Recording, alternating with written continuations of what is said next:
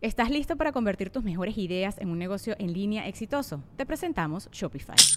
Tal vez no lo sabías, pero nuestro podcast More Than Mamis es un negocio y lo empezamos por supuesto para desahogarnos y hablar sobre la maternidad, no para convertirnos en expertas de ventas y del e-commerce. Así que sí, necesitábamos ayuda para vender nuestro merch y poner en marcha nuestra tienda. ¿Y cómo suena con Shopify?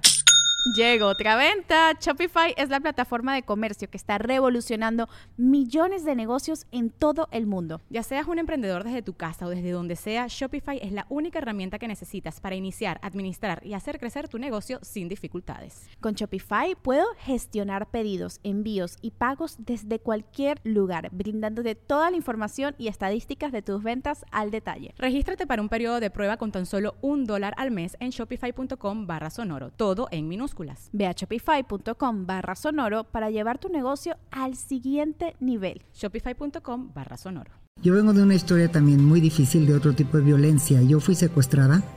Cuando a mí me dijeron ponle un precio a tu vida, lo primero que contesté es, mi vida no tiene precio. La transformación puede ser dolorosa, la transformación es un deporte de valientes, o sea, no cualquiera le entra a tomar responsabilidad. La realidad se construye con una cosa, con lo que te dices a ti mismo. No existe la realidad. Lo que tú te cuentas de tu vida, eso es. De una forma extraña, pero es más cómodo para la mente quedarse en la víctima. Porque cuando empiezas a creer en ti, entonces ya no crees en las mentiras que te está diciendo el otro. Nuestra historia a lo mejor nos condiciona a veces, pero nunca nos condena. Siempre podemos ser autores de la historia que queremos nosotros para nuestra vida. Hay cosas que los seres humanos rogamos que nunca nos sucedan. Por ejemplo, la violencia, especialmente en la familia, o un secuestro. Pero si te llegara a pasar eso o cualquier otro episodio difícil en tu vida, donde parece que todo se puede acabar, ¿cómo levantarnos de ahí? ¿Cómo reconstruirnos? ¿Cómo tener esta famosa palabra, la resiliencia? ¿Cómo, ¿Qué es la resiliencia? ¿Cómo se ve la resiliencia? ¿Te puedes reconstruir? ¿Te puedes levantar? Bueno, pues Loreta Valle, que ya estuvo con nosotros en el pasado y nos contó su historia, bien acompañada de Shulamit Graver, que vivió también un episodio muy fuerte en su vida. Las dos son mujeres inteligentes, fuertes y con vulnerabilidad y con mucho amor nos comparten cómo se reconstruyeron después de episodios muy, muy duros en su vida para que todos podamos aprender juntos. Este episodio está grabado desde el Hotel Gran Fiesta Americana en la Ciudad de México con público en vivo. Es el episodio número 264. Comenzamos. El podcast de Marco Antonio Regil es una producción de RGL Entertainment todos sus derechos están reservados.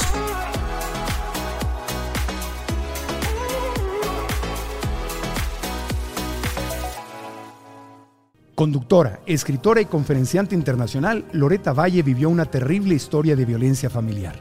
Atrapada en una relación tóxica, durante 16 años navegó a través de la violencia física y psicológica hasta que un día decidió buscar la llave de su propia libertad.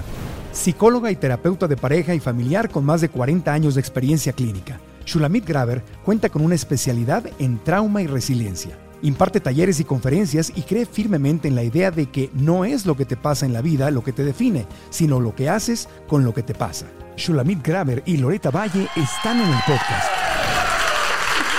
Estamos aquí con la segunda parte de este episodio que honestamente fue planeado como un solo episodio, pero cuando empezó a desenvolverse tu historia, Loreta, dije, no, esto, esto no, no lo podemos interrumpir y te agradezco mucho que nos hayas compartido esta historia preciosa, las dos partes de la historia, la difícil y la consagración.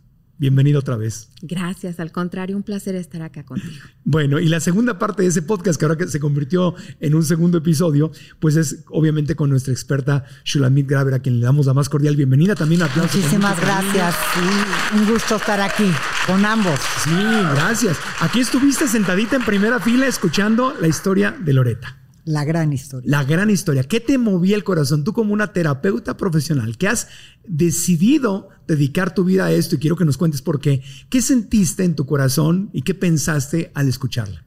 Sentí que estaba escuchando una historia en la que creo y curiosamente desde que escuchaba el principio de la historia sin conocerla, yo decía, esta historia no va a acabar ahí. Yo veía esta parte que a ti te costó después hasta que pusiste los reflectores yo la empecé a ver desde que narrabas la historia. Tu forma de narrarla y tu forma de vivirla me hablaba de una mujer resiliente. Claro que me conmovió y, me puse en tu lugar y, entiendo lo difícil que fue para ti llegar a donde estás. Pero en verdad, en verdad, em, lo vi, lo vi. Vi que, vi que esa niña, adolescente, mujer, iba a llegar ahí. Me, me conmovió mucho. Y hay muchas preguntas que se han derivado. Justamente una de esas es esa. ¿Cuál es la diferencia entre la resiliencia, que fue una palabra nueva para ti en algún momento, una palabra que anda tan de moda, se puso se puso de moda hace ah, menos de 10 años o más o menos. ¿Cuál es la diferencia entre la resiliencia y la resistencia? No es lo mismo. No es lo mismo. Y te la voy a decir primero con un árbol porque es la manera más fácil de explicarla. Cuando tú ves esos árboles que los ves más flaquitos y viene el viento y se mueven, dices es un árbol endeble. Ese es un árbol resiliente. Cuando ves esos árboles robustos y dices, wow, este es un árbol fuerte, ese nada más es resistente, porque como es rígido, ante cualquier turbulencia se puede quebrar. Pero los que tienen la flexibilidad, esos son los árboles resilientes. ¿Por qué? Porque la resiliencia es la capacidad de salir más fortalecido de la adversidad de recuperar. ¿Has visto esos linkies, esos resortitos? Sí, sí, sí. Bueno, ese es el ejemplo de la resiliencia. La verdad es una palabra que usó la psicología de la física, que es la ah. capacidad de un cuerpo de regresar a su forma original. Entonces el slinky hace eso, tú lo mueves pero regresa a su forma original. Y es tú sacar tus mejores recursos y convertirte en quien quieres después de una adversidad. O sea, transformarte, adaptarte, y regresar a... y regresar a tu centro, a tu equilibrio, a donde tú quieres estar. Pero incluso más fuerte, que es lo que te pasó a ti, Lorena. Incluso más fuerte. Es resiliente doble, porque es recuperarte más fortalecido de la adversidad. Y creo que todos los terapeutas que nos dedicamos al tema de trauma y resiliencia, ese es nuestro objetivo final. No importa la historia que llegue a nosotros, sino que el objetivo sería intentar que esta persona le encuentre un sentido al dolor. Y la única forma de encontrarle un para qué o un sentido al dolor es convirtiéndote en una mejor versión de ti mismo. ¿Cuál es tu para qué hoy, Loreta? Yo creo que mi para qué definitivamente es el poder transmitir para transformar y tocar otras vidas. Definitivamente ese es mi para qué, ¿no? Porque en, en algún momento mi para qué fue entenderme a mí entender, decía, yo necesito entenderme a mí, porque yo le decía a mi psicóloga, a ver, es como si me pusieras una operación de física cuántica y me dijeras, órale, resuélvela. Pues no, yo nunca he tomado clases de física cuántica, pero si me entrenas, entonces ya después va a llegar un momento en que yo la pueda resolver, ¿no? yo le decía, es que quiero entender, quiero entender, y me devoraba libros y me devoraba cosas para entenderme a mí, porque yo no quería nada más cambiar algo, yo me quería transformar. Transformar. ¿Cuál es la diferencia entre cambiar y transformar? esa es una, una, gran pregunta, porque cuando nosotros cambiamos, cambiamos algo, cambiamos un, un aspecto de nuestra vida. Cuando nos transformamos es desde el alma, es desde el ser, es este ser que emerge desde otro lugar a una nueva realidad. Y justamente me quedo pensando en, en, escuchándote, en qué, en qué me identifiqué contigo. Y me gustaría nada más compartirles antes por qué esta terapeuta se dedica a ese tema. Me lo preguntan en todos los, ¿por qué no eres terapeuta sexual? ¿Por qué te quedas un tema tan jodido? Así me lo preguntan de a tiro, al tema del dolor. Porque cuando tú trabajas con trauma, en realidad la población más importante con la que yo trabajo es secuestro, feminicidio, abuso, violencia.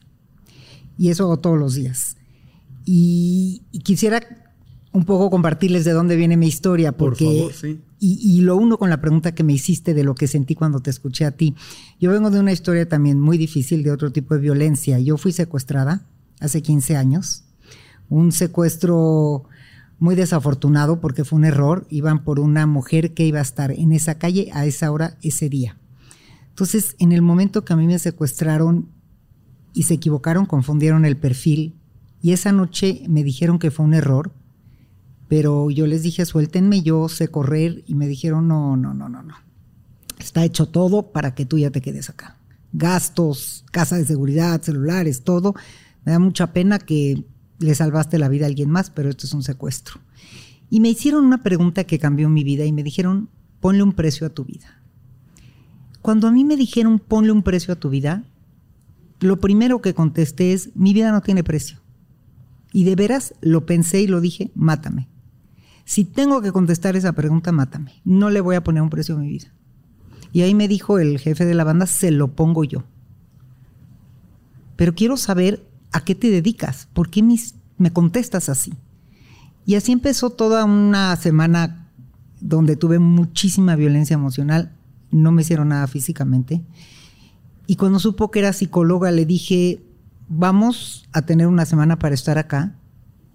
Así que, ¿por qué no me cuentas quién eres? Y yo pensé, ¿cuál es la característica, y me identifico contigo, que más me define como terapeuta? Y pensé, la curiosidad. A mí las historias de vida me apasionan y por eso me dedico a lo que me dedico. Cada vez que yo veo a una persona frente a mí, me apasiona saber cómo tú llegaste a pensar y a ser quien eres. ¿Qué, pasó en tu vida para que seas así? Y me hice esa pregunta. ¿Qué necesita un secuestrador para ser secuestrador? Y le empezaste a hacer preguntas. Y empecé a hacer preguntas. Y te las empezó a responder. Me las empezó a responder. Y le pregunté, ¿te puedo hacer una pregunta? Y me contestó, sí. ¿Por qué te dedicas a esto? ¿Y sabes cuál fue su respuesta? Nunca nadie en la vida, jamás le había interesado mi vida ni me había hecho esa pregunta. Y te la voy a contestar me la contestó una vida muy desafortunada, no justifica lo que hace, pero a partir de ahí hice lo que sé hacer, tener curiosidad, y yo veo en tu historia mucha curiosidad, una genuina curiosidad, aunque al principio estaba velada, y me identifico contigo como por salir adelante, ¿no? Como por, por convertirte en alguien distinto. Y creo que a lo largo de esa semana que tuve mucha violencia emocional, hubo un punto importante que quiero compartir de por qué me dedico a ser terapeuta. En algún momento que me dijo, no están cooperando, tu esposo no funciona nada afuera, como suelen hacer, y entonces te voy a matar. Porque yo ya necesito acabar con, esta, con este episodio y necesito traer a alguien más a esta casa y ya tenemos lista la siguiente víctima. Esto ya se tardó mucho. Me pusieron una, una pistola, cortaron cartucho y en ese momento que estaba segura que me podía morir, me hice dos preguntas que me vinieron así como una ráfaga. Si es el último minuto de mi vida, ¿qué me faltó por vivir? Y si salgo viva, ¿qué voy a hacer diferente? Y ahí prometí, a la segunda pregunta, que si salía viva y salía bien, iba a dedicar el resto de mis días a ayudar a la gente que vive experiencias traumáticas a recuperarse de ellas. Y como salí viva y salí bien, eso se convirtió en mi para qué y decidí que no solamente voy a hacer eso, sino que me voy a volver en una buenaza. Es, esa va a ser mi para qué de mi vida. Porque yo le tenía que encontrar una experiencia a ese haber estado en el lugar equivocado, el día equivocado, todo equivocado. Dije, yo le tengo que encontrar un para qué. Entonces hice una gran especialidad y ahora me dedico a eso y a la respuesta de por qué, por qué trabajo con tanto dolor es porque yo transformé mi dolor en una oportunidad de crecimiento. Mi vida sí es antes y después. mucho cambié. La gente que me conoce dice soy otra persona. Porque ¿qué, ¿qué, puede ser más duro que negociar tu libertad? ¿Qué puede ser más duro que estar en una experiencia límite en la que no sabes si vas a salir? Entonces, cuando yo veo a alguien enfrente de mí, no importa la historia que me cuente, no importa lo grave que sea la historia, yo veo el final. Esta persona, si llegó a mí, está sentada enfrente de mí, va a salir resiliente. Es mi misión. Entonces, yo no trabajo con el dolor. Yo lo que veo es que yo trabajo con resignificar historias. Resignificar historias. Porque finalmente, por eso digo que no es lo que te pasa lo que te define. De hecho, creo que nada más el 10% es lo que nos pasa en la vida. Ve esta mujer, ¿para qué, ¿para qué hablar más? El 90% es lo que tú haces con lo que te pasa. Y esa es una decisión. Y esa es una elección. Porque a ver si somos víctimas, desafortunadamente, aunque me choca la palabra, de muchas cosas que nos puede pasar en la vida. Pero elaborar, procesar, resignificar y transformar una historia como lo hiciste tú, sí es una elección personal. ¿Puedes repetir esos pasos? Elaborar, procesar, resignificar y transformar una historia es responsabilidad de quien la vive de nadie más. ¿Y, podrías elaborar en esos pasos para aprender así más precisamente? Entonces, elaborar es lo que tú hiciste que, bueno, siendo terapeuta, felicito a tu terapeuta y a tu elección de estar en terapia, creo que un acompañamiento es importantísimo. Sí. Entonces, elaborar es eso. ¿Cómo vamos? ¿Qué voy a hacer con esa historia? ¿Cómo la voy a contar para no seguirla contando desde un lugar de víctima y desde un lugar de dolor y siempre que la cuento lloro? Realmente conmigo llega gente que me cuenta historias con un contenido emocional y un dolor que cuando le pregunto, ¿cuándo te pasó esta tragedia? Hace 22 años. Y la sigues contando así. ¿Qué pasaron estos 22 años? Eso es elaborar. Vamos a contarla, pero vamos a acomodarla de una forma que esté lista para ser contada, aunque tenga dolor, pero que no siempre que la cuente sea el mismo dolor. Eso es elaborar y la vamos procesando. Procesar es, cada vez que tú cuentas algo, la mente es como, como un carrete de una película de cine. Sí. Cada vez que lo cuentas nunca se aprieta igual. Por eso hay, el, mal, el mal chiste de que la terapia funciona a pesar de los terapeutas. Porque si tú asignas un espacio para hablar de ti y te escuchas, vas procesando, vas rebobinando tu misma historia. Pero ahora hay que resignificarla. Ese es el meollo. ¿Qué me digo de mi historia? Soy una mujer secuestrada, soy una mujer que vive violencia. Mucha gente se define así. Y a mí me gusta mucho una frase que dice, nada ni nadie agota tu realidad. Tú eres más que lo que viviste. Yo soy más que una mujer secuestrada. Claro. Soy abuela de tres nietos, mamá de tres hijos, este, esposa, profesionista. Entonces, ¿qué pasa cuando vivimos algo como lo que tú viviste o como lo que yo viví? Es tan fuerte que empieza a formar nuestra identidad. Yo soy. Y no es cierto, no eres eso. Y ahí está que no lo eres. Pero en algún momento sientes que tú eres esa. Esa mujer que no puede salir de ahí. Esa esposa de un hombre que hizo un fraude. Esa, y, y te olvidas de quién eres hasta que te pones los reflectores, ¿no? Así es. Entonces, es esa parte que nada agota tu realidad. Tú eres más que lo que viviste. Y esa es la parte de resignificar la realidad se construye con una cosa, con lo que te dices a ti mismo. No existe la realidad. Lo que tú te cuentas de tu vida, eso es. Lo que dice Miguel Ruiz en Los Cuatro Acuerdos, ¿no? que la realidad se crea por acuerdo. Así es. Entonces, ¿qué me voy a decir yo de mi secuestro? Que qué horror, que por qué salí, estaba yo corriendo para un maratón, es lo peor, que por qué salí a correr a esa hora, ese día, a esa calle, que nunca salgo ni a esa hora ni ese día a esa calle. ¿Por qué? Y entonces, los porqués te dejan desesperanzada. ¿Por qué? ¿Qué crees?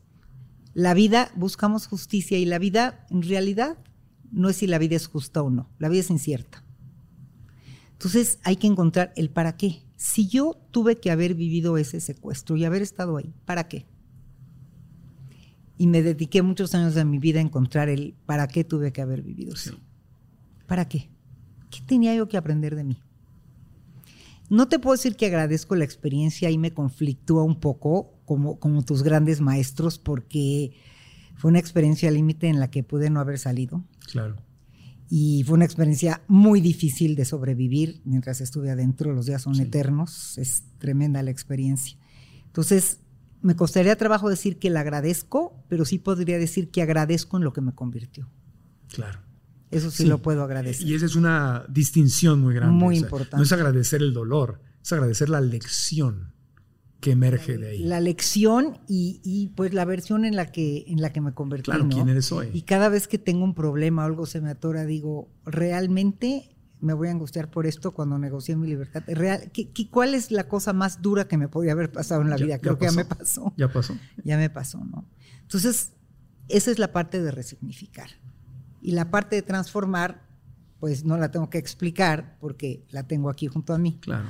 ¿No? Y yo le llamo la cereza del pastel, porque no toda la gente que, viene a mí, que tengo la oportunidad de, trabajar su historia, se quiere transformar.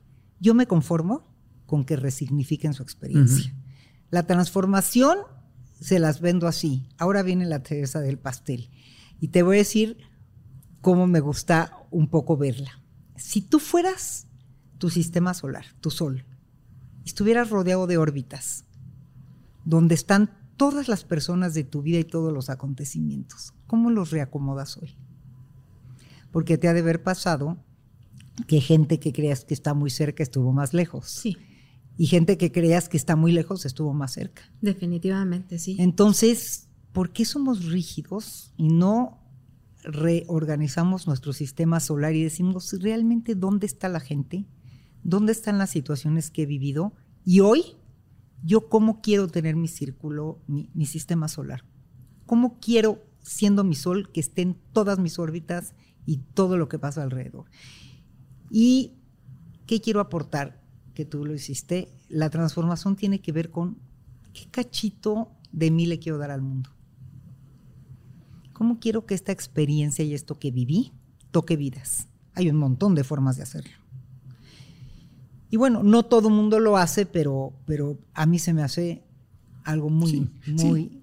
La transformación puede ser dolorosa. La transformación es un deporte de valientes. O sea, no cualquiera le entra a tomar responsabilidad, a ir adentro, a llorarlo, a sacarlo, a sanarlo de una forma extraña, pero es más cómodo para la mente quedarse en la víctima. Muchísimo más cómodo, porque entonces todos, ay, tú eres la mujer que te pasó, ay, pobre. Claro. Sí, yo fui. Más en nuestra cultura, ¿no? Sí. Más en nuestra cultura que está como que bien visto que las mamás nos tenemos que sacrificar, que las mamás tenemos que, que, dar la vida por los hijos y quitarnos el bocado por la boca. Pero entonces cuando tus hijos deciden que no quieren estar contigo, ¿qué haces? Te quitaron tu trabajo y entonces si ya no, si tú no tienes una identidad, entonces ya no eres nadie. Entonces por eso sí es muy doloroso. Y hay muchas preguntas que tenemos. Tú tienes preguntas, aquí tengo algunas anotadas, vamos fluyendo, pero una de, ellas, eh, ya que se está tocando el tema, es ¿por qué eh, la víctima en su momento, no estoy hablando de, la, de, la, historia de, víctima, sino la, que está, la persona que está siendo victimizada, como nos contaba Loreta y como nos ha tocado escuchar en muchas historias similares, ¿por qué la víctima tiende a sentirse culpable? ¿Por qué la persona que está recibiendo el abuso y el dolor acaba pensando que es su culpa cuando es la otra persona quien está siendo agresiva? Bueno, hay dos vertientes en esto. Uno es el terror psicológico. No sé si se recuerdan cuando veíamos en estas historias de guerra que acababan diciéndole, tú mataste, tú hiciste, y acabas creyéndotelo. Acabas creyéndote que tú fuiste el malo. Lo hemos visto en un montón de películas y con testigos de víctimas de guerras a lo largo de toda la humanidad. Y un poco lo que pasa en una situación de violencia es que el terror psicológico, el otro, tiene esta habilidad desde el poder y desde la violencia de hacerte sentir que tú estás mal y que tendrías que pedir perdón, porque aparte es una locura, como tú decías, ¿no? Me asfixiaba y me soltaba, me daba y me quitaba, pero no me mataba, pero no me dejaba el moretón en el ojo que me fuera a ver todo mundo y que hubiera un testimonio en mi cara, ¿no? Que es esta parte que tú acabas diciendo, hijo, a lo mejor yo lo estoy provocando, es, es terrible. A lo mejor yo tengo algo que ver. ¿Será instinto de supervivencia? Yo tengo, yo tengo, el instinto de supervivencia es la segunda vertiente, ah. porque Em, cuando nosotros vamos a sobrevivir, hay una, una, definición que es modo sobrevivencia, que para nosotros sobrevivir, imagínate que el cerebro colapsa las emociones. Y esto lo, lo explico muy fácil como los rescatistas del temblor. Un rescatista del temblor, ¿tú crees que antes de aventarse por una víctima va a pensar que está atorada? ¿Estará la cuerda bien, fuerte? ¿Será que el que está abajo pesa 250 kilos? ¿Será que mi esposa si me ve si piensa todo eso, no se avienta. ¿Por qué dicen la expresión me cayó el 20? Después me cayó el 20. Porque el cerebro, después de que pasa la experiencia, empieza a dar cabida a las emociones. En el modo sobrevivencia es esta sensación primitiva de sobrevivir. Y ya después de que sobreviviste empiezas a pensar, ¿y si yo lo provoqué? ¿Y si yo di pie a que él no era tan malo? Y si yo di pie a que se porte así, es esta parte y viene, hay otra parte muy triste que es la parte culpígena de la sociedad que vivimos que nos enseña que la culpa es un valor. Hoy les diría que no sirve para nada. ¿no? que sentirse culpable es un valor. Y, a veces por eso estamos así, por esas dos cosas, por el modo sobrevivencia y por esta parte del terror psicológico de estas personas violentas y con poder. Ya, paréntesis. Y el miedo. Sí, Paréntesis nada más para los que no nos ven fuera de México, Colombia, Ecuador, y dicen, ¿qué es eso de les cayó el 20? Que lo hicimos muchos los mexicanos. Cuando cae el, en los teléfonos antiguos, era una moneda de 20 centavos que la metías en el teléfono público y a veces si no caía el 20 no te daba línea para llamar. Entonces los mexicanos decimos, nos cayó el 20, como que, ah, ya, Ah, ya, ya cayó el ya 20. cayó la información. Ya entendí. Ya entendí. Ya entendí. Traduzco Y pasa luego después, es desfasado. Exactamente, Sí. perdón, tienes razón. No, no, no, es que nos ponen mucho en los comentarios. Ustedes son mexicanos, creen que todos hablan como ustedes. No, yo sé Es que cierto. no. Ya, ya lo aclaré. Pero, y la gente, sabes que la gente enloquece, porque después Sí. de que ya pasó el momento difícil, dice, ¿y ahora por qué me siento mal? Y, y ya pasó. Y ahí es donde viene toda la Y carga. ahí es donde viene esa carga emocional. Antes de continuar con el podcast, quiero compartirles sobre el lugar donde estamos grabando hoy. Es el Hotel Fiesta Americana Viaducto Aeropuerto. Está a solo 10 minutos del Aeropuerto Internacional de la Ciudad de México, una distancia perfecta para quienes tenemos que salir de viaje. Además, cada hora el hotel ofrece transporte gratuito a las terminales 1 y 2 para la comunidad de quienes nos hospedamos aquí. El hotel cuenta con todas las amenidades necesarias para cualquier viajero, como gimnasio, salas de trabajo y restaurantes. Además tiene un gran extra porque para quienes nos gusta viajar con nuestros perritos, el Hotel Fiesta Americana Viaducto Aeropuerto es dog friendly, es decir, puedes traer a tu perrito. Cuando viajes a la Ciudad de México, visita el Hotel Fiesta Americana Viaducto Aeropuerto y síguelos en Instagram en arroba FA Viaducto o en Facebook igual, FA Viaducto. Y ahora continuamos con el podcast.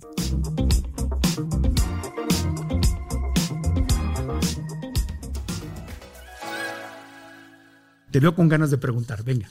Le quería hacer un comentario de esto que dijiste, todo esto que dices efectivamente, pero sabes también a mí que me sucedía en mi caso, que él cuando ya veía como que me iba a caer el 20 justamente, que yo iba a entender y así, entender. y entonces él se ponía en el traje de la víctima y se pegaba incluso con la pared. ¿No? O sea, se daba de topes contra la pared y me decía, soy malo, soy malo, soy malo, soy malo. Entonces yo le decía, no te pegues. Y me decía, es que me voy a matar, es que más. Entonces, es una confusión entre que tú eres la culpable y después tú no eres la culpable y entonces me voy a matar y, ent- y caes en, unos, en unas manipulaciones terribles, ¿no? La manipulación es un elemento importante que te hace irte a vivir con él ahí. Yo no quiero que se mate pobre.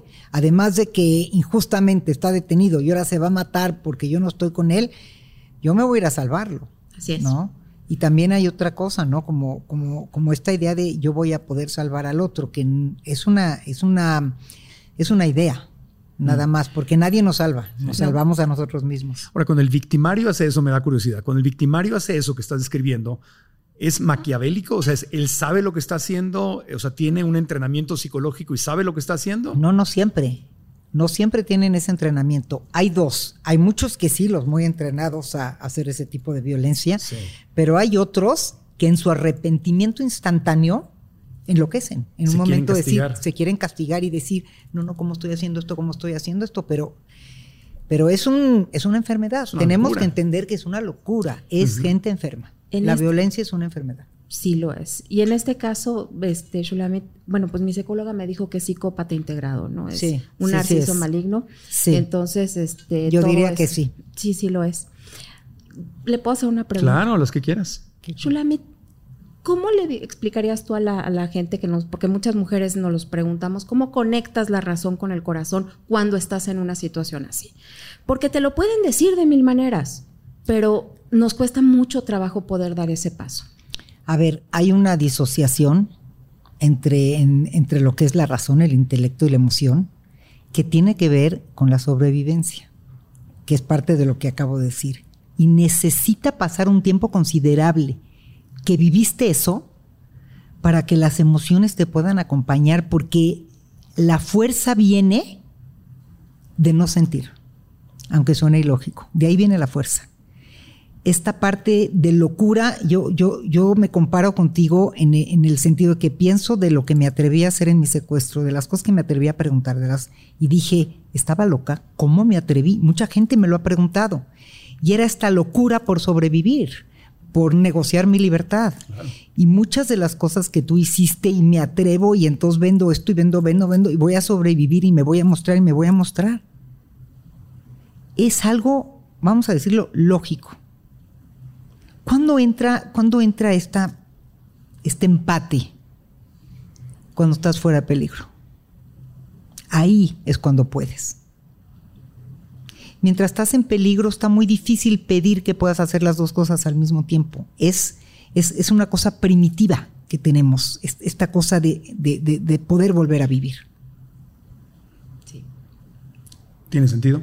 tiene sentido y a mí me gustaría, digo, las que nos están escuchando y que están en una situación así, sí es fundamental pedir ayuda, ¿eh? porque a estas conclusiones en ese momento una no llega. Claro, estás en medio de la tormenta, no, puedes. estás es el huracán y estás en el ojo del huracán, ¿cómo no puedes ver con claridad? Definitivamente. Y, ahí es donde una vez más eh, el tema de hay que hacer tribu, ¿no? O sea, entre todos, no solamente entre mujeres, no, entre todos. entre todos. Y yo digo, ¿por qué no hacemos tribu? ¿Por, qué, no, contamos nuestras historias? ¿Por qué no decimos la verdad de lo que vivimos sin vergüenza? Pareciera ser que socialmente es vergonzante compartir historias de dolor. En una mesa hay que compartir el éxito, hay que compartir lo bien que te fue. Y no, porque cuando estas historias se abren, Muchísima gente se beneficia de ellas y ¿qué crees? Se atreve a contar sus historias. Y eso es hacer tribu. Sí. El, miedo a contarlas es obviamente por el juicio. El qué dirá, no, porque entonces exactamente te van a decir que eres una tonta, que no pudiste, que no sabes, que estás ahí porque quieres, pero no saben realmente cómo estás tú emocionalmente y, en, y cómo la autoestima la tienes totalmente quebrantada. Entonces, imagínate nada más lo que es ir al, al súper, por ejemplo, y no saber qué leche comprar, porque si no hay X marca que le gusta a tu esposo, sabes que se va a enojar si compras la otra marca. Y entonces estar así como que, no, espérame, no, no, no, no, no, se va a enojar. O sea, el, el, el tener que estar pensando todo lo que vas a hacer, todo lo que vas a decir y todo lo que vas a pasar para que no se vaya a enojar por algo que tú crees que estás provocando, y luego se, te castigan, ¿no? Y, ahí viene la revancha. Y es que no traje, mira, ni siquiera eres buena esposa porque no trajiste la leche, ni, para traer la leche adecuada puedes, ¿no? Eres tan tonta, eres tan estúpida que no puedes ni siquiera hacer eso. Entonces se te va mermando y mermando toda, toda esta autoestima y cada vez te sientes más débil y cada vez dudas más con decisiones tan simples como eso. Y ese es el terror, el terror psicológico de que el otro te va a castigar y tiene razón, no traje la leche. Yo tenía que haber mostrado esa leche, es lo único que me pidió. Vuelve la culpa. Y vuelve la culpa. es, es un círculo vicioso, es un círculo vicioso. Pero esto de tribu a mí me importa mucho. Hay que hacer tribu. Hay que hacer tribu. Hay, que, contar nuestras historias. Y hacer tribu es lo contrario a juzgar. Definitivamente. Hacer tribu es escuchar con empatía y, y, hace como una resonancia en mucha gente. Eso es hacer tribu. Contar tu historia para que otros puedan escuchar. Tenemos que aprender a escuchar sin juzgar o sea, nos conviene, nos conviene con la familia, con los amigos, en el trabajo, con un cliente, en todo lo que hagamos, escuchar sin juzgar es una de esas habilidades que nos conviene aprender. Y es, esa es la empatía verdadera, ¿sabes? Que es otra de las grandes palabras, resiliencia y empatía ahora resuenan por todos lados. Es que la empatía es ponerte en el lugar del otro, no pensar que vas a contestar, no pensar qué hubieras hecho tú, no estar listo para dar un consejo, es ponerte en su lugar y desde ahí, desde lo que el otro vivió, escuchar. Y eso es compasión también, o si le quieres llamar misericordia. Y no compasión, ¿eh? Y no es de arriba hacia abajo. No, no, no, no. No, es como, ay, pobrecito. No. No, la compasión no es eso. ¿Qué es la compasión? La compasión es precisamente esta parte como si la energía emocional se empata y tú te pones en el lugar del otro de lo que sintió. No solamente de lo que está contando que vivió. Es como el dos niveles. Yo estoy escuchando y me estoy poniendo en un empate emocional. Esa es la verdadera compasión. Compasión y lástima no es lo mismo. No es lo mismo. ¿Quieres elaborar? Lástima quiere decir, ay, pobre, pobrecito, qué lástima me da su vida. No, y compasión es qué experiencia vivió esta mujer. Sí. Qué cosa. Estoy en sus zapatos viviéndola con ella. Sí, y si ayudas, es muy diferente ayudar por lástima que por compasión. Definitivamente. Sí. Definitivamente. Y ayudar que rescatar. Y eso lo entendí después, ¿no? a mí me explicaron y entendí que la ayuda te la piden y es una vez, ¿no? Y cuando rescatas, pues son muchísimas veces y además de todo, ni siquiera te la piden y tú le quieres resolver y le quitas el poder a la otra persona para estarlo rescatando y rescatando y rescatando. Entonces creo que también sí, es muy importante poder saber qué, qué, significa cada cosa. Y volvemos a lo mismo, para cómo sé si, si me están pidiendo ayuda o no, escuchando con la curiosidad, haciendo preguntas y escuchando. Aparte, cuando ayudo, si lo hago desde la compasión, no desde la lástima, puedo incluso ayudar con admiración. Con admiración. Definitivamente. No te ayudo porque pobrecita, te ayudo porque admiro que a pesar de lo que estás viviendo, no te has quitado la vida. y estás tratando de salir adelante y eso lo puedo admirar y desde ahí te ayudo. Y eso es más útil que decir, ay, pobrecita, le voy, ay, chiquita, le voy a salvar. Que en realidad nadie te salva. Me gustó mucho lo que dijiste acerca de la felicidad. Ya la felicidad es individual, pero no es un don o un atributo. La gente habla de la felicidad, este es feliz, este es como si naciéramos o no naciéramos. Es una conquista y es individual. No te hace feliz nadie, ni tú haces feliz a nadie. Me encantó lo que dijiste de, tu pareja, ¿no? Lo quiero, pero no lo necesito. Sí, en el episodio anterior, maravilloso. Porque esa es la verdadera libertad. Decir, hablemos, de eso. La libertad, ya si me voy a eso, es esa autonomía económica. Yo no necesito a nadie. Soy libre y estoy con quien quiero estar. Sí. Es, sí. Es, es algo muy impresionante porque yo estoy, soy una, naranja completa, no quiero la media naranja. Pues esta idea, busquen alguien completo con quien rodar juntos, no busquen a alguien medio que los acomplete. Y me quedé pensando que tú buscaste a esta pareja desde la abundancia, no desde la carencia. y esa es, la, pareja actual. sí. Así es, totalmente. Y es muy distinto cuando buscamos un compañero o alguien, y esa es la libertad verdadera, cuando buscamos desde la abundancia. Tú ya eras alguien completo. Sí eras en abundancia, ahí encuentras una persona con quien empatar. Cuando buscas desde la carencia, estás buscando a alguien que te acomplete y eso nunca funciona. Además, cuando estás completo o completa y no estás buscando a nadie que te rescate ni que te complete, sino simplemente estoy muy bien, oye, tú también, te atrae gente completa. Cuando estás incompleto, te atrae gente incompleta. Y ese es el, ese es el caos, ¿no? Yo estoy incompleto, tú estás incompleto, esto va a ser un desastre. Un desastre. Garantía. Garantía. Oye, porque trato de que me des, yo te doy, pero entonces nos quedamos vacíos y además de todo ni siquiera nos damos lo que queremos que nos den porque es imposible. No, y vengo a quitarte, porque si yo estoy incompleto y yo digo, tú me vas a completar, vengo a, como cajero automático. A ver qué te saco. Y yo te saco a ti. Y, entonces nos quedamos vacíos los dos. Y como no hay que nada que dar, los dos se decepcionan y no es lo que yo pensaba. Y Faye nos mintió. Tú mi complemento, mi media naranja. No. No. No. No. No, Faye. No, Faye. No, no, por favor, no. Y fíjate que me hace recordar la importancia de trabajar un trauma, porque si tú no trabajas una experiencia traumática con la excelencia de esta mujer que me quitó como terapeuta el sombrero, sí. hizo un trabajo de 10. Completito, sí. Si no lo trabajas, tu destino es a buscar desde la carencia, porque necesitas a alguien que te salve, que te ayude, porque como tú eres víctima, pues alguien, pobrecito, yo viví algo muy difícil, ahora quiero a alguien que me apapache y me dé ternura y eso es estar en un lugar de chiquito, no de grande. Y que me compense, ¿no? Que me compense todo lo que viví y eso. Y no, y yo sí quería mi naranja, pero de calidad de exportación. Eso, jugosita. Completa y calidad de exportación. Y así fue como la encontré, ¿no? O sea, desde esta completud. ¿Y haces buenas naranjadas con él? Maravillosas naranjadas. Maravillosas naranjadas. Vieran las naranjadas que hacemos. Si vieras, no, hombre. Eso es ya, ya tenemos árbol de naranja. hasta, hasta me salió la sonrisa. se ve.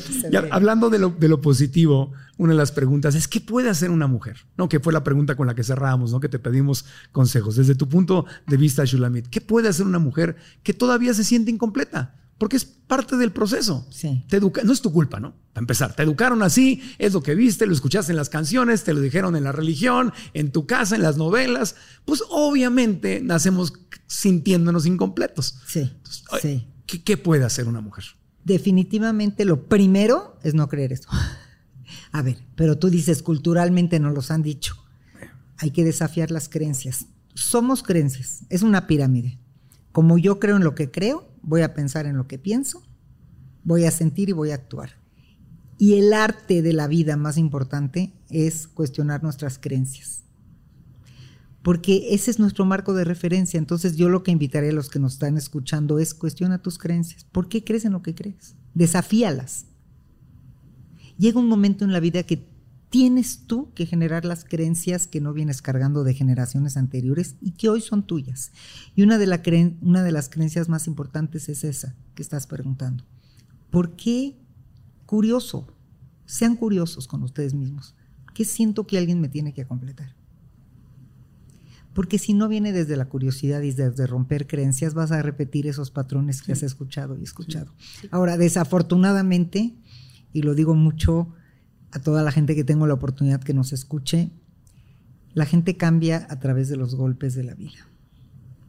Qué lástima, me encantaría que cambiáramos a conciencia, que nos levantáramos mañana y nos preguntáramos, ¿soy ese que quiero ser? ¿Qué haría diferente de mi vida? Pero son estas historias fuertes las que transforman. Y ojalá hubieran más historias que no tuvieran que pasar por experiencias trágicas para transformar. Pero si es opcional. Claro. O sea, yo ya me di cuenta Claro. que, que aprendo, que la vida, los golpes que me dio me ayudó a aprender. Ahora digo, no, espérame, no, déjame. Exactamente. Mejor flojito y cooperando, mejor voy a terapia, mejor leo. Claro, claro. Mejor es yo solito, ¿no? Claro, claro, claro que es opcional. Pero, pero ojalá hubieran más que piensen así. Oye, pero eh, eh, por ahí he leído memes, ¿no? Que dicen, este, Dios ya suelta tu guerrera, ya no quiero más batallas, ya. No, porque Pero luego es que te- no han entendido. Justamente. Exactamente, Lo que pasa es, es. que no han entendido y por eso repiten. Porque algo dijo Shulamit que yo concuerdo contigo totalmente. El primer paso que yo di para poder transformar fue transformar mis creencias. Porque yo dije, a ver, si es cierto que me tengo que quedar casada hasta que la muerte me separe, a pesar de que estoy viviendo esto. Y después, otra creencia que tuve yo que, que, que en- desenraizar es, claro que sí puedo trabajar. A ver, porque hay muchas mujeres que trabajan y no es cierto que es de vergüenza porque no se consiguieron un hombre, o sea, un buen hombre que las mantenga. No, yo puedo trabajar. Entonces sí, hay que revisar estas creencias. Y si te sigue pasando es porque no has entendido y porque la creencia la sigues teniendo ahí. No la desenraizaste para poderla transformar y modificar y estás repitiendo patrones. No cambiaste, no cambiaste nada más de, o sea, cambiaste nada más de pareja, por ejemplo, ¿no? Pero no te transformaste tú. Claro. O sea, no sanaste la codependencia. Entonces, No. cambias de pareja y con la siguiente, ¿Es lo mismo, Mismo o te vas al otro extremo? sí. O te vas al otro extremo, ¿no? O sea, porque a lo mejor andabas con un maltratador y eso, y después te consigues un niñito de mamita, ¿no? Un niñito de mamita, que entonces tú tienes que ser la mamá de ese chavito. Bueno, de ese señor que dice ser este señor, pero que no es. Entonces, o sea, como que te vas, que te vas cambiando, y la primera pareja que yo tuve después, ¿no? Porque en 19 años he tenido tres parejas. Y me di cuenta que yo no estaba preparada y desistí, y entonces por eso trabajé en mí. La primera repetí con otro psicópata. No. Pero me di cuenta rapidísimo. Ah, ok. No, me di cuenta muy rápido porque Sí, ya estaba entrenándome. Pero, o sea, repetí el mismo patrón. Y el segundo me conseguí un niño de mamita, que yo le- lo tenía que empujar. Ándale, llórale. Y era, yo, yo lo era bien lindo conmigo y me divertía mucho y todo lo que tú quieras. Pero yo era como su mamá. Entonces, hasta que no reparé todo lo que tenía que reparar y me integré, no pude elegir a, a mi naranja de exportación. Pero sí. Está diciendo lo más sabio de sabio e importante para todos los que nos están escuchando. La gente repite las mismas historias una y otra vez. No sabes cómo lo veo a diario en mi consultorio y digo, algún día lo dejaré de ver, ¿no? La gente repite la misma historia. Sí, Llega la pareja, trabaja conmigo, se divorcian, regresan con el segundo y es la misma Es el versión. mismo. Pero ¿sabes por qué? Porque no es cambiar. Es tú tienes que y no y por qué no en el tercero? ¿Y qué crees? ¿Sabes cuántas generaciones se tardan para que se rompan pautas de repetición que se repiten a través de las generaciones? Y esa es ciencia, ¿eh? porque la psicología ha hecho más ciencia de lo que creemos. Cinco generaciones. ¿Sin qué? Yo he trabajado con menores infractores en una investigación en este tema de violencia que sacábamos nada más de donde los tenían como para esta investigación. Hijos de gente que cortó orejas, cortó dedos y dijo, nunca, nunca, hijos de secuestradores, de malhechores, de nunca voy a hacer eso en mi vida. Yo ya quiero crecer. Y están haciendo lo mismo. Cinco generaciones. Cinco o sea, generaciones. heredamos. Heredamos creencias. Por eso lo, lo que estás diciendo es muy importante. Es heredamos creencias que no nos atrevemos por lealtad. Somos leales a nuestras creencias. eh, cre- eh, sí, Ese, es, un tema de, para contestarte por qué repetimos. sí, sí. Por lealtad. Tú sabes que a lo largo de la humanidad por lealtad se han deshecho pueblos, se han vendido progenituras. La lealtad es tremenda. Somos lealtad- leales a nuestros progenitores y seguimos perpetuando patrones hasta que llega un día que te cuestionas estas creencias y dices, no más. Y cuando cambias la creencia, cambias tu pensamiento y cambias tu acción. Si tienes nuevas metas este año, como crear o hacer crecer tu negocio, subir o bajar de peso, dejar de fumar, aprender un idioma, mejorar tu bienestar financiero, viajar, disfrutar más a tu familia, comer más sano, la meta o el sueño que tengas, te felicito y quiero decirte que te puedo ayudar a lograrlo y no tienes por qué tirar la toalla.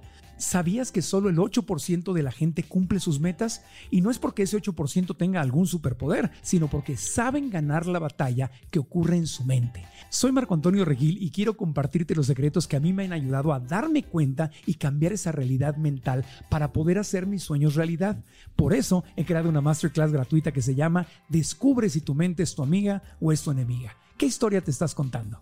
Esta clase está diseñada para que des ese primer paso que es darte cuenta, cobrar conciencia, descubrir si tu mente te está ayudando o está saboteando tus sueños. La clase es gratis y puedes registrarte dando clic aquí abajo o visitando marcoantonioregil.com diagonalmente. Repito, marcoantonioregil.com diagonalmente. Y ahora regresamos al podcast.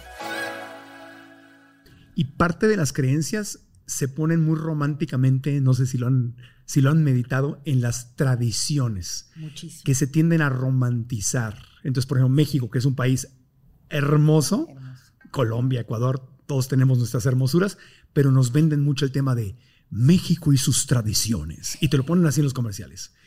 Es tú eres sus tradiciones. No mentira. Porque en México hay muchas tradiciones que no nos sirven para nada, ni en Colombia, y Ecuador, ni en Guatemala, que no nos sirven, ni en Estados Unidos. definitivo. Pero nos venden la idea de que somos nuestras tradiciones. Y de alguna manera, si vives sus tradiciones, eres mexicano. ¿no? Y así te lo pongo porque así lo dicen en los comerciales. Pues lo ves en las, los espectaculares y tradiciones, tradiciones, tradiciones. Yo siempre digo, mi compromiso no es con la tradición, mi compromiso es con mi transformación. Definitivamente. Y ese es uno de los engaños más grandes, Ah. esta parte de romantizar, ¿no? Tu pertenencia a algo. Sí. Sí, porque sí. así te aceptan y no quieres que sentirte rechazado, ¿no? Excluido. Sí. Sí, eso son nuestras tradiciones. Entonces, en el pueblo, el día de la Virgen, no sé qué tanto, andan correteando y torturando animales porque es la, la fiesta de la patrona y es una cosa cruel y violenta. Ah, no, pero es nuestra tradición. ¿Y eso qué? Un- golpear mujeres ha sido una tradición, ser infieles ha sido una tradición. Y ancestral. Tener- y, y- y pareciera ser que se vale porque, pues, así la, es. La corrupción es una tradición. claro. O sea, El ¿cuántas que no tranza no avanza, ¿no? ajá, esos dichos. Sí, Sí, sí, sí, esos sí, sí. dichos, esos dichos que, o sea, Son todo el mundo los dice y realmente, o sea, somos lo que pensamos y lo que decimos y lo que hacemos y todo, y entonces tenemos que modificar todo eso. Que la mujer se quede encerrada en la cocina y en la casa criando hijos es una tradición. Totalmente. Otra creencia de la que tú hablaste que me llamó mucho la atención es no soy nadie si no estudio y no estoy de acuerdo. Es una creencia porque tú empezaste siendo algo muy grande antes de estudiar lo que estudiaste. Claro que después te conversiste, te puliste y te puliste y te puliste. Pero antes de estudiar, todos los recursos que sacaste así, me imaginaba como Mary Poppins y su maletita. Ándale, así era yo. No sé por qué me vino esa escena de, de Mary Poppins cuando te escuchaba. Magia. Que la abriste y entonces los zapatos, las galletas, el suflé chicharrón, o sea, todo lo voy a hacer, ¿no? O sea, increíble, increíble. Y todavía no hayas estudiado. No, eso no lo No, aprendes en la todavía, escuela. no, todavía no lo Tú había eres ¿Y qué crees? ¿Y qué crees? Naciste emprendedora. Qué bueno que estudiaste lo que estudiaste, pero no veo ahí el highlight de tu historia. El highlight de tu historia es en los recursos que tú sacaste de esta mujer resiliente. Yo los veo en la maleta de Mary Poppins, no en los títulos. Y es que, ¿sabes qué? Nunca había valorado que yo ponía mesas y que era tan creativa. Yo nunca lo había valorado, ¿eh? Porque, pues para mí era normal, ¿no? Para mí era poner una mesa espectacular y hacer cosas, la cocina y todo eso. Nunca estudié para chef, pero para mí era algo así como que, pues así todos somos. Sí. Y no es cierto. No es cierto y no le estabas dando, pero ve la creencia, no le dabas crédito a esta creatividad tuya porque no tenías un título, no habías estudiado, era pues ni modo, hacía lo que podía, no, hacías grandiosidades, no era lo que podía, eran cosas, ¿no? Hasta la hora de contarlo va, va un poco mermado por esta creencia de, y luego ya tuve, estudié, ya tuve títulos, pero todo lo que hiciste antes, grandiosísimo. Sí, es ot- otra creencia, otra tradición. Exactamente. O sea, y no estamos diciendo que no vayas a la escuela, pero no, No, todas las personas tienen que graduarse de la universidad y tener maestría y doctorado. No es para todos. No, ni es para todos y conozco gente grandiosa que admiro enormemente, sin títulos, que la admiro muchísimo, y gente también que estudió que la admiro, pero no es esa relación que si no, no eres. No, la mayor parte de los grandes emprendedores dejaron la escuela. Sí. Y no la terminaron. Ahora, si voy al doctor, espero que mi doctor haya terminado la escuela. Oye, y más si te va a operar. Y más si te va a operar. mi sí, abogado, mi contador, quiero que hayan terminado la escuela. Químico, físico, los que diseñan aviones, ingenieros, quiero que hayan terminado la escuela. Claro. ¿Me explico? Claro, sí, Entonces, claro. la universidad es valiosísima, pero yo no terminé la escuela. ¿Me explico? Y estoy viviendo una vida a todo dar para mí, ¿no? Entonces, no es, es, es una, es esa, esa- el Claro. debes de, tiene, porque aparte va acompañado de la culpa. De la si no lo hiciste, eres culpable y estás Ya está en tu narración. ¿Y ahora qué hago? No estudié. Claro. Sí, Y, y, eso me parece que, que, que hasta que usaste esta frase que me gusta mucho, que necesidad genera potencial, hasta que tuviste la necesidad de, y ahora que como, yo creo que echaste un poco esa creencia a otro lado y dijiste, vendo, salgo, los altos, las galletas. El y hambre. Ahí y, y ahí te fortaleciste como mujer, ¿no? Y, y qué padre que pudiste estudiar después, pero la esencia de tu, de tu transformación viene en la necesidad que tuviste de ser creativa. Pero ¿sabes por qué quería tener un título? Porque el papá de mis hijos siempre me decía que las mujeres como yo éramos tontas. Siempre me Mm. decía, tú no puedes, tú eres tonta, tú no estudiaste. De hecho, él fue a una universidad aquí muy prestigiada, de, de, de que estas que haces, este, De ¿puedo decir cuál? ¿De cuál? El IPADE. Ah. Fue a hacer una cosa y, y a mí me decía que yo no podía ir a los eventos porque yo era tonta. Entonces me decía, no, tú no puedes ir a un lugar así porque eres tonta. Y entonces yo siempre decía, yo necesito comprobarme a mí después, ¿no? Que, que no soy tonta. Y no, no soy tonta. Pero por supuesto. Oye, y no, no soy tonta. Una, una pregunta, creo. Una persona, un hombre, una persona que te dice eso es porque realmente le tiene miedo a tu potencial. ¿No? Yo, yo, yo ahí me Le- imagino este tipo ¿Le diciendo eso. tiene miedo o no se va a arriesgar a ir a una reunión de esas y que salga este mujerzón que tiene adentro? Pues es ¿Me miedo. explico? Y es miedo y es esta cosa Te- de, te que, quiere- de que su historia se contradice porque él cuenta una historia de una mujer que tiene en la casa y todo, pues yo soy el, el- el más, más, más, y entonces de repente saca a esa mujerzón que está ahí, ¿qué va a hacer con todo lo que ha contado? ¿No? Con todo lo que ha contado de esa mujer que va al súper, compra leche y cuida niños. Sí, es miedo, la verdad. O sea, digo esto porque históricamente, yo creo que como, bueno, corríjame si estoy mal, pero hijo de, yo no soy mujer, ya sé, pero, pero soy hijo de una mujer que, pues, yo viví a través de mi mamá muchas cosas. Entonces hay una parte de mí que sí se siente mujer, ¿ok? y yo lo que siento, y lo he estudiado y lo he leído, que históricamente ha habido un miedo a la energía femenina. Y que por eso históricamente gobierno, religión, tradiciones, hace, ha habido un, com- un complot, no quiero sonar a político, ha habido un complot para ponerle la pata encima a la energía femenina sistemáticamente, di- por diseño, para que la mujer se quede oprimida. Es que- y se manifiesta de muchas maneras. Se manifiesta de muchas maneras y creo que esa energía de la que hablas es la, la sabiduría emocional. La mujer tiene una sabiduría emocional muy aguda. Y es muy curioso porque esa pregunta yo me la hice y me dediqué a estudiar de dónde puede venir esto. Mm. Y llegué a una conclusión.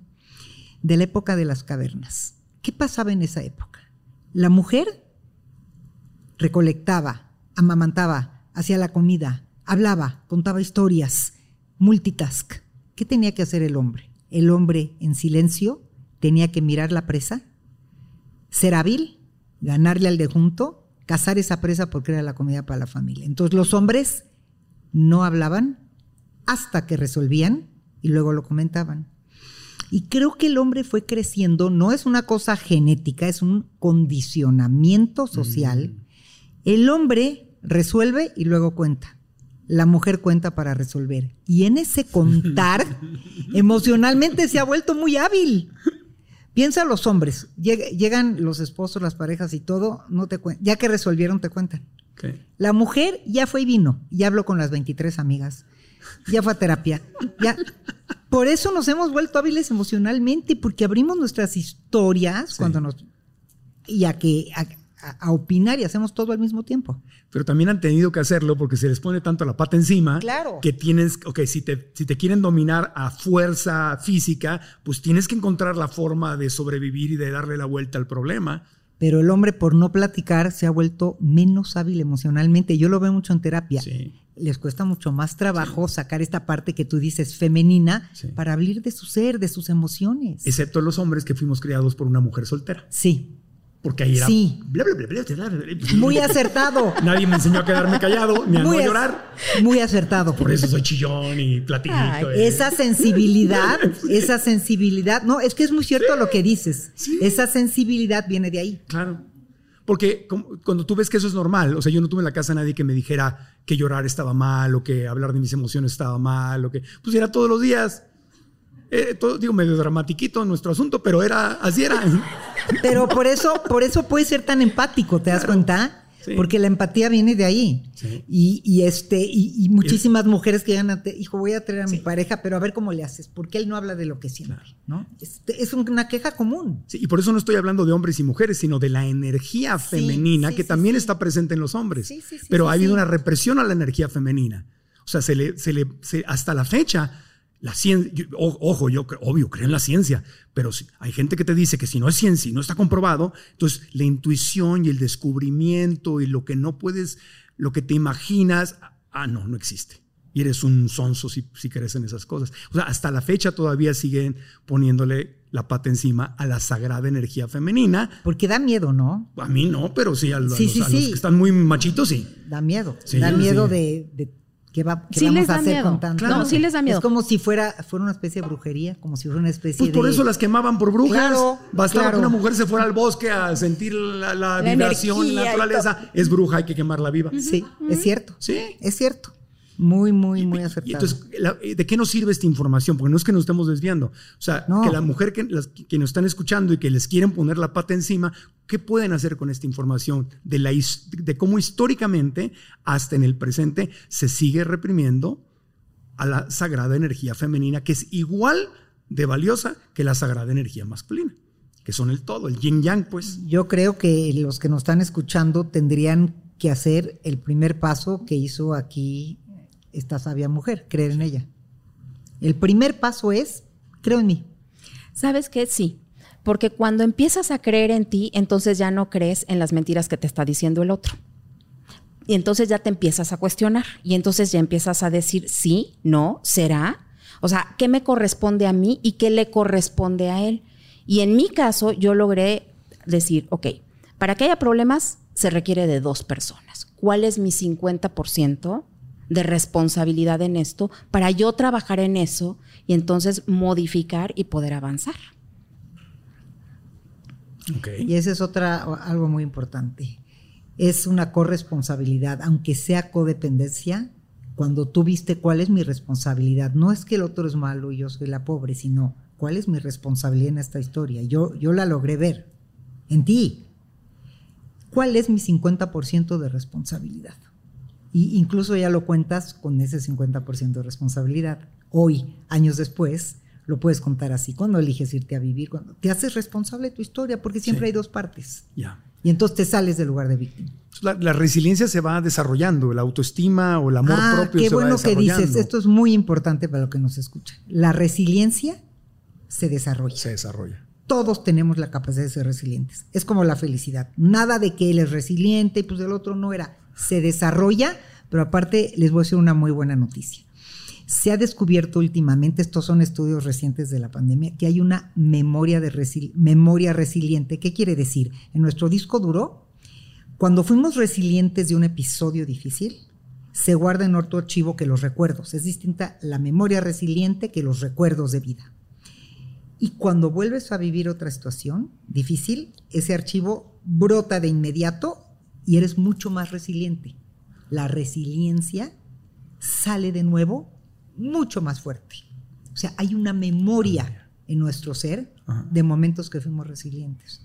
Entonces vale la pena volvernos resilientes. Eso es lo mismo que cuando hay una memoria muscular. Cuando Sí. vas al gimnasio y ya, ya estuviste fuerte alguna vez, pierdes la forma, pero regresas al gimnasio, la memoria muscular hace que sea más rápido ganar músculo. Exacto el ejemplo. Y lo mismo aquí. Lo mismo. Y se descubrió en neurociencia ya científicamente. Qué maravilla. Entonces, se vio ahorita en la pandemia que gente que vivió otro tipo de desastres universales, otro tipo de momentos difíciles, fue mucho más resiliente en este momento. y se empezaron a hacer estudios de neurociencia y hoy ya están publicados.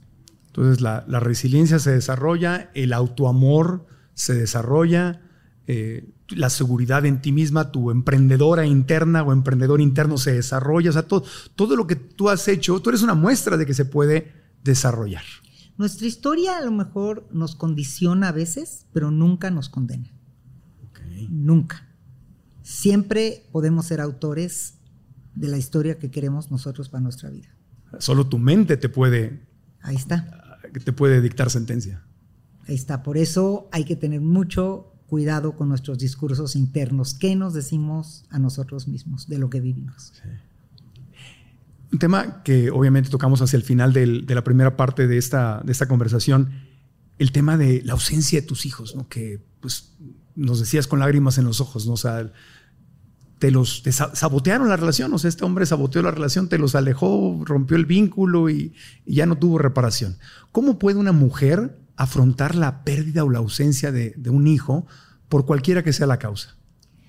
Bueno, lo que yo veo y, vi en tu historia es, hay que saber elaborar los duelos y las pérdidas. A lo largo de nuestra vida podemos perder a muchas personas y yo creo que tú elaboraste el duelo. ¿Entendiste que tenías que perderlos? Que en ese momento tenías que elaborar el duelo y tú hacer esto, cómo hoy ellos a través de su historia van a honrar a esa mamá que tuvieron. Entonces, no sé si esa historia acaba acá, yo tengo mis dudas, algún, día, algún día veremos, no siento que, que, acaba acá, yo creo que estos hijos necesitan madurar un poco más de lo que hoy están para, para poder recuperar esta mamá.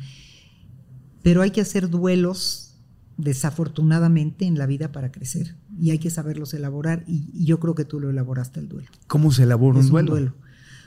Cuando tú elaboras un duelo es honrar, me imagino tu parte de mamá de haberlos traído a este mundo, darles permiso de ser libres, pero darte a ti el permiso de ser libre. En su caso, yo veo que ella elaboró así. Elaborar un duelo es cuando perdemos gente, ya sea física o por algún motivo como este, se llaman pérdidas ambiguas. ¿Por qué pérdidas ambiguas? Porque no están vivos, pero los perdimos.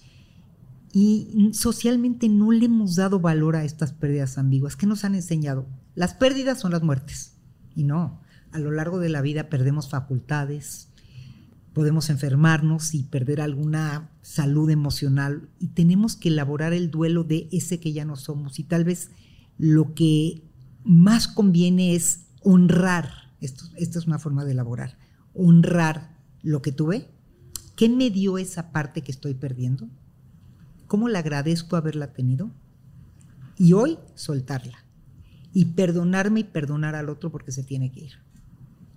Eso es exactamente lo que yo hice, ¿no? O sea, yo honro, celebro ahora el Día de las Madres, yo me compro mi regalo, me lo mm. envuelvo porque soy una extraordinaria mamá, ¿no? O sea, solté la culpa, el si hubiera hecho, si hubiera dicho, qué tal que fue mi culpa, qué tal quise esto, qué tal quiso el otro. Y le di la vuelta, ¿no? O sea, resignifiqué mi historia y ahora yo digo gracias porque soy mamá, porque muchas personas, muchas mujeres quieren ser mamá y no pueden ser mamás. Y yo sí soy mamá. Y Tengo ser mamá. Exacto. Y viví 14 años con una niña divina y preciosa que me dejó mi cofre de tesoros lleno de memorias mágicas y, y casi 18 años con un chavo divino, ¿no? Entonces yo tengo el recuerdo de ese chavo y de esa chava y tengo mi cofre de tesoros que se desborda de magia y de bendiciones y que cada vez que yo quiero lo puedo abrir para recordar eso, ¿no? Entonces, este, para mí es una bendición. Eso es elaborar. Y cuando perdemos un ser querido, la gente se queda llorando por la pérdida y una forma de elaborar es, ¿qué tienes hoy de esa persona en ti? ¿Qué te dejó? ¿Qué honras de esa historia de ese abuelo, de ese padre, de ese hermano, de ese hijo? ¿Qué honras que hoy tienes adentro de ti y lo vas a conservar para siempre? Pero tenemos que nombrar, las cosas valen cuando las nombramos. El cofre, los tesoros, haber sido mamá, haber tenido la oportunidad de, tener estos hijos. Hay que ponerles un nombre para honrar y para elaborar. ¿Puedes repetir esa, frase? Hay que ponerles un nombre, a estas pérdidas que tenemos adentro de nosotros, a esta gente que se fue, ¿qué nos dejó? Porque entonces no se va nunca. En realidad, ella soltó esos hijos, pero nunca se han ido. Porque ella abre el cofre cuando ella lo quiere abrir. Eso es elaborar un duelo. Y me hice mi llave de la libertad, con todas las pulseritas, los aretes, las medallitas de los tres. Llegué con, el, con un joyero y le dije, quiero que me fundas esto, y me lo hizo una llave. Y entonces esa es la llave de mi libertad. Y por eso, el día que fui al, con el joyero, decidí yo que iba a ser libre. Por eso se llama el día que decidí ser libre, porque fue una decisión. Sí. Y el joyero me decía, estás loca, esto no, o sea, no se puede regresar. Y le dije, es que no quiero que lo regreses nunca. Quiero una llave que representa mi libertad. Y cuando sientes la necesidad humana, maternal de hablar con ellos, ¿cómo lo resuelves? Con el cofre de tesoros. Abro y yo hago un ejercicio que se llama el de la silla vacía, ¿no? Entonces pongo a mis hijos ahí y les echo todo, sí, en los cumpleaños y todo, y les doy todos los consejos que les quiero dar y les digo todo lo que les quiero decir, ahí con una fotografía de ellos y hablo con ellos cuando yo quiero. Cuando tú quieres. Y como dijo Shulamit muy bien dicho, nunca se han ido y nunca se van a ir porque siempre van a estar en mí. Y estoy sumamente agradecida de que soy mamá. Te propongo una cosa si quieres. Sí. Porque yo sí creo que, yo sí creo en las diosidencias y en el universo y la, yo sí creo en todo eso. Yo también. Ok. Los podcasts, la gran maravilla, a diferencia de la tele y la radio, es que se quedan para siempre viviendo en el Internet, en YouTube, y nunca sabes el algoritmo divino que le puede aparecer a alguien ahí. Vamos a soñar. Si este video, si este podcast llegara en el algoritmo de alguno de tus hijos y se hubieran quedado a ver este episodio y estuvieran viendo esto hasta el final y estuvieran viendo en este momento, ¿qué les dirías? Ahí viendo a la, a la cámara. Ahora sí me vas a hacer que me quiebre porque... Pues es que puede ser. Toda la vida los voy a amar. O sea, son mis hijos, agradezco todo lo que sí tengo. Solté todo en un ritual. Ustedes saben en qué playa. Fui, les escribí unas cartas, las quemé, hice las cenicitas, las puse en el mar y los entregué con Dios. Yo sé que los están cuidando y espero que cuando ustedes me espíen, porque yo tengo la ilusión de que me espían en redes, se sientan bien orgullosos de todo lo que he logrado hacer, porque yo siempre he querido darles el ejemplo de cómo sí se puede, y sí se puede. Se puede salir de los barrotes mentales, de la violencia, del abuso. El dinero no lo es todo en la vida, muchas cosas no son todo en la vida. Lo que es más importante en la vida es que ustedes se amen por lo que son. Y que nunca dejen que nadie les diga lo que tienen que ser o lo que tienen que hacer. Yo espero que esa llave de la libertad ustedes también algún día la, la tomen porque está flotando enfrente de ustedes. Y que cuando lo hagan, ustedes también, igual que yo, decidan ser libres y regresen. Las puertas están abiertas. Pues sí. Y el corazón también. Claro, siempre. Y sabes que aparte de todo lo que dices, hay algo muy importante que hizo que yo creo que tenemos que nombrarlo, y son los rituales. Sí. Tenemos que armarnos de rituales en la vida para elaborar los duelos a tu pregunta. Y los rituales que hiciste de la llave, de las cenizas. Hay que hacer rituales. Cuando quieran despedirse de sus creencias, enlístenlas y quémenlas. Quemen las creencias que ya no les sirven.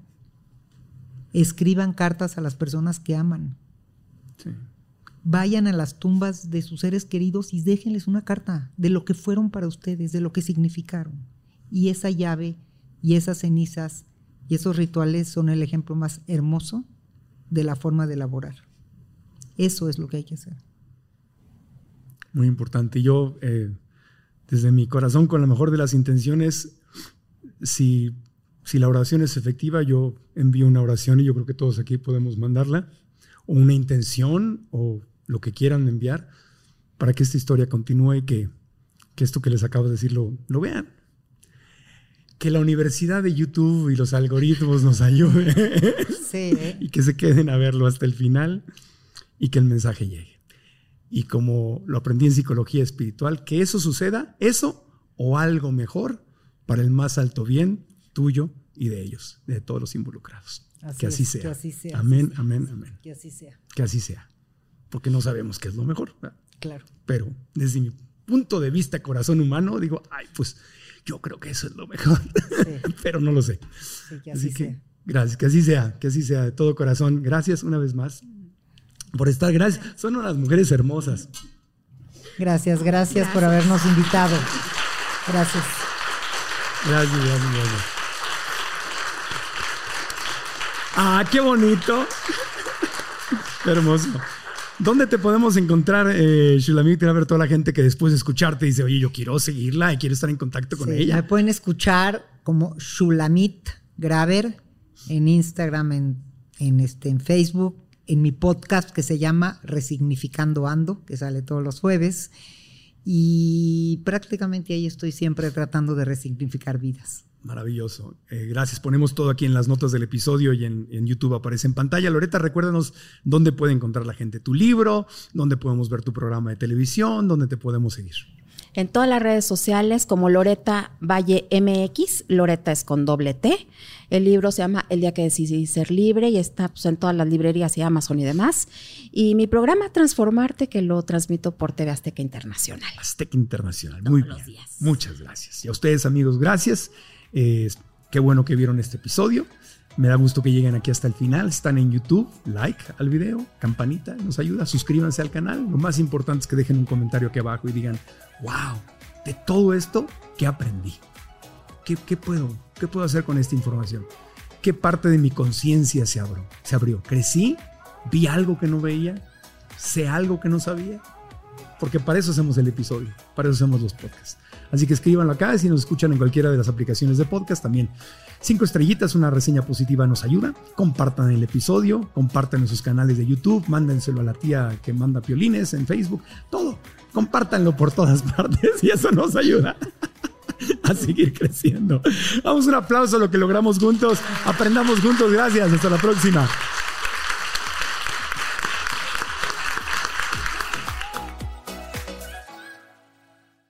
¿Estás listo para convertir tus mejores ideas en un negocio en línea exitoso? Te presentamos Shopify.